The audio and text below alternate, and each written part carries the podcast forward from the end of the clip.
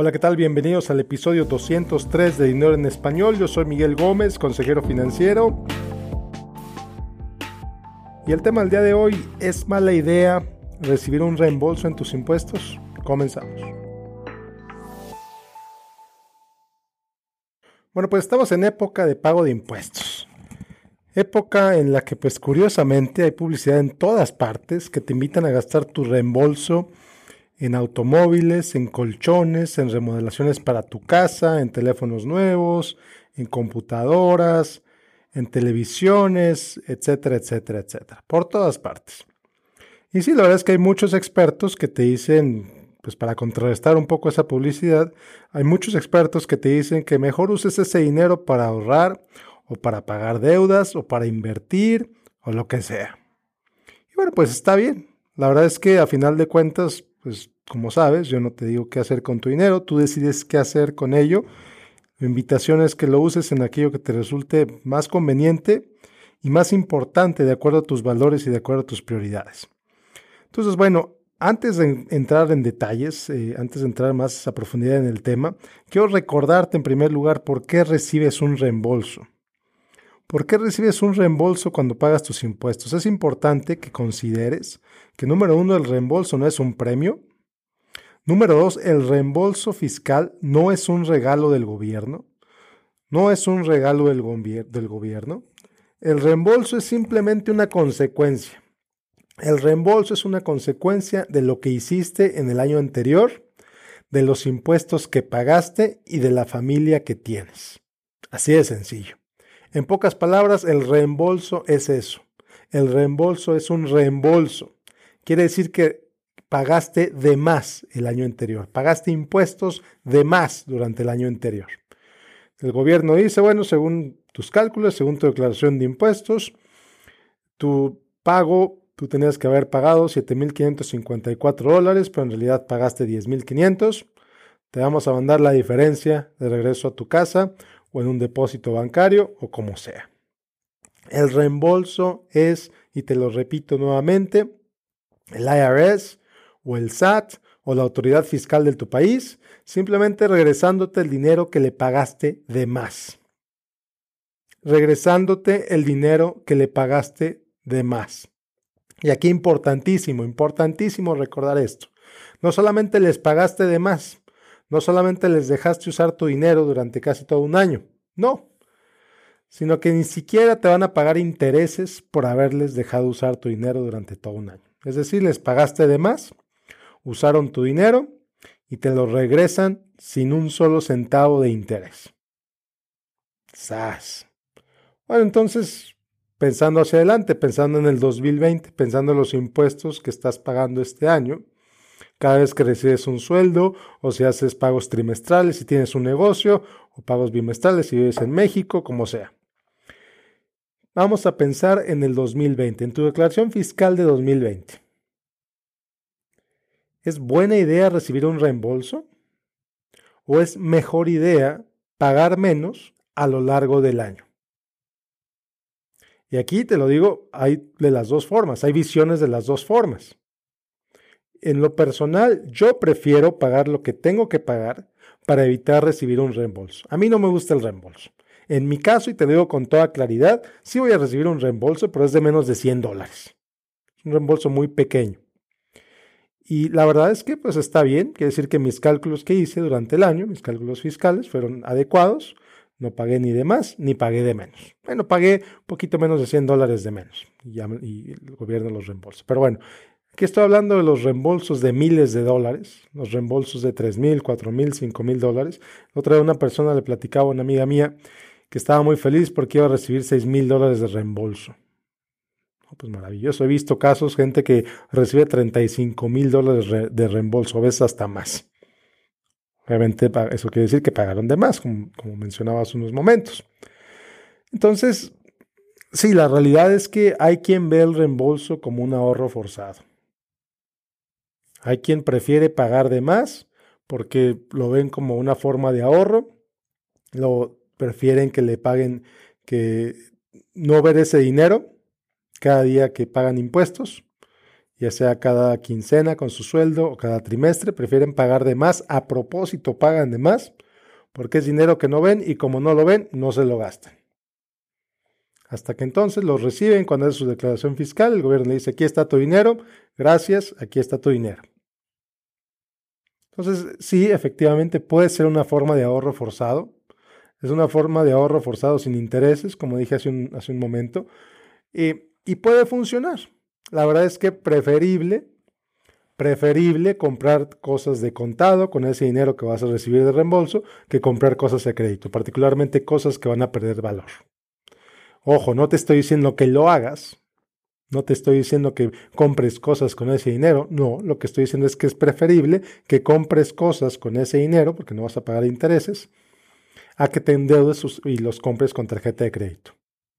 Entonces, en ese sentido, sí puede ser una buena estrategia para ahorrar porque te estás forzando a ahorrar, te estás forzando a poner un dinero invisible por unos cuantos meses.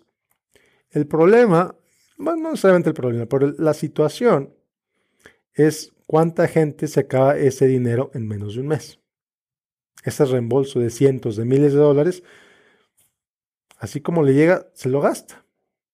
Y otra vez, si gastas en cosas valiosas para ti, si gastas en cosas acorde a tus prioridades, fantástico. Adelante. Pero aquí, otra vez, la recomendación, como, lo has, como me lo has oído decir tantas veces, es que lo hagas pensando en tus prioridades, lo hagas pensando en tus valores. Si tu prioridad es ahorrar y no has podido ahorrar, pues con ese reembolso ahorra. Inicia tu fondo de emergencia. Si tu prioridad es otra vez, aunque suene repetitivo, si tu prioridad es tener un fondo de emergencia y todo el, todo el año has estado pensando cómo tener un fondo de emergencia y nunca lo has tenido, porque no tienes dinero extra para ahorrarlo, usa ese reembolso para ese fondo de emergencia. Abre una cuenta sin costo. Hay muchos bancos en línea, bancos reales, bancos establecidos, si, si me estás oyendo en Estados Unidos que sí no te van a pagar nada de interés, pero el propósito del, fondo de emergencia no es que te paguen intereses, el propósito del fondo de emergencia es tener dinero disponible ahí en caso de que, como el nombre lo dice, ocurra una emergencia. Entonces, puede ser una excelente idea usar el fondo de ese reembolso para un fondo de emergencia si no tienes un fondo de emergencia. Si tienes problemas, si tienes deudas, si tienes eh, situaciones que necesitas pagar ya, pues el reembolso es para eso. Ahora sí que lo puedes utilizar para eso. Pero otra vez, retomando tus prioridades, considerando tus prioridades, considerando tus valores. Si nunca has ahorrado para el retiro, si tienes un fondo muy pequeño para el retiro, es excelente, puede ser un excelente uso que abres una IRA con ese reembolso. Otra vez, tú decides en qué lo haces. A mí no me gusta recibir reembolsos, yo prefiero pagar lo justo cada día de pago para tener más dinero que gastar o para, tener más dinero en lo que para usar para mis prioridades a lo largo del año. Quizá tu caso es diferente. Quizá tú prefieres tener menos dinero que gastar durante el año y recibir un reembolso importante. Tú lo decides. Pero es importante que recuerdes lo que te dije al principio. El reembolso no es un premio, el reembolso no es un regalo.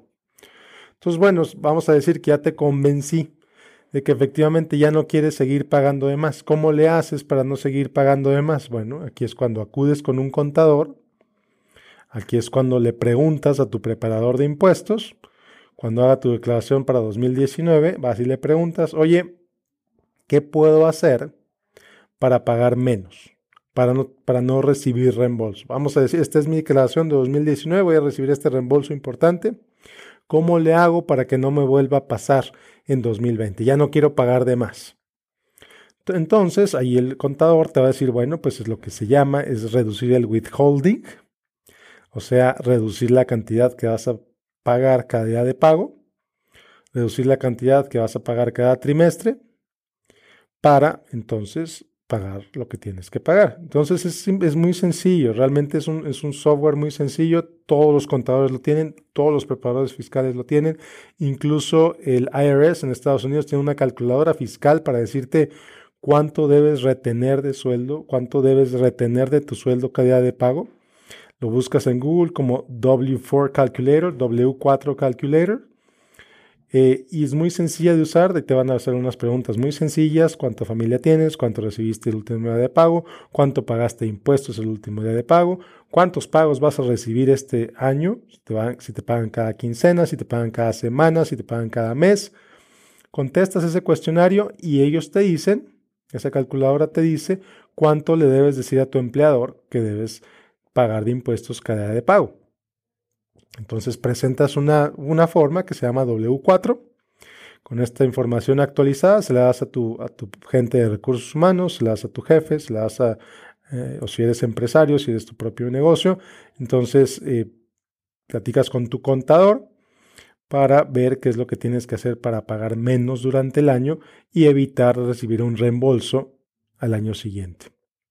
Entonces, es una plática importante que debes tener con tu pareja, si estás casado, si estás casada. Definan juntos si es que les conviene seguir recibiendo reembolsos. Definan juntos si es que es mejor que paguen menos cada día de pago, cada día que pagan impuestos, si es mejor que paguen menos impuestos, para que entonces no reciban un reembolso el año siguiente. Pero es una decisión que tienen que tomar de manera consciente. Es una decisión que deben tomar después de platicarlo, no simplemente dejarlo al default, no solamente, no simplemente dejarlo, ah, pues así está, pues así lo dejo y así le sigo. No, tienes que hacerlo de manera consciente. Si quieres decidir un reembolso, fantástico. Haz la calculadora, habla con tu preparador de impuestos, habla con tu contador y dile, ¿sabes qué? Quiero tener un reembolso de 10 mil dólares el próximo año. Tu contador te va a decir, oye, ¿por qué quieres pagar de más? ¿Por qué quieres pagar 10 mil dólares de más? Pero se puede hacer. Tú puedes definir cuánto quieres recibir de reembolso de manera perfectamente consciente, obviamente perfectamente legal. Nada más es un poco de planeación que tienes que hacer durante todo el año. Y si recibes un sueldo, es una planeación que tienes que hacer una sola vez. Le dices a tu contador, le dices a tu preparador de impuestos, quiero recibir esto de reembolso y tu preparador de impuestos te va a decir qué es exactamente lo que tienes que hacer para recibir ese reembolso. Es un cálculo, otra vez, muy sencillo, no tiene ninguna ciencia. Mi recomendación es que lo hagas, que hagas ese cálculo, que tú determines si quieres recibir reembolso o no, si quieres recibir reembolso, de cuánto lo quieres recibir y adelante.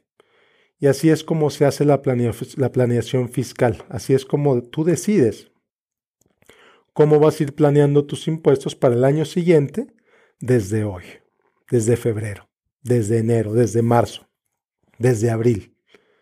Puedes planear tus impuestos para el próximo año desde hoy. En lugar de simplemente llegar con toda una caja de recibos, como yo he visto gente que llega, trabajo al lado de una firma de contadores, gente que llega con cajas de zapatos llenas de recibos. La otra vez vi una persona empujando un diablito llena de cajas de papeles para sus impuestos sin saber, sin tener ni idea de cuánto va a pagar. Entonces es mejor que tengas una plática con tu contador, con tu preparador de impuestos y juntos decidan, juntos establezcan cuánto vas a pagar a lo largo del año, si quieres recibir reembolso, si no quieres recibir reembolso, etc. Pero es una plática consciente, no lo dejes al azar. ¿Ok? Entonces, bueno, pues es todo lo que te quería platicar el día de hoy. ¿Es mala idea tener un reembolso de impuestos? No necesariamente. Es mala idea tener un reembolso si no lo haces de manera planeada. Entonces, bueno, nos vemos el próximo episodio. Yo soy Miguel Gómez, consejero financiero. Que tengas un excelente día. Como siempre, te invito a que me sigas en facebook.com diagonal Miguel Gómez Consejero. Hasta la próxima.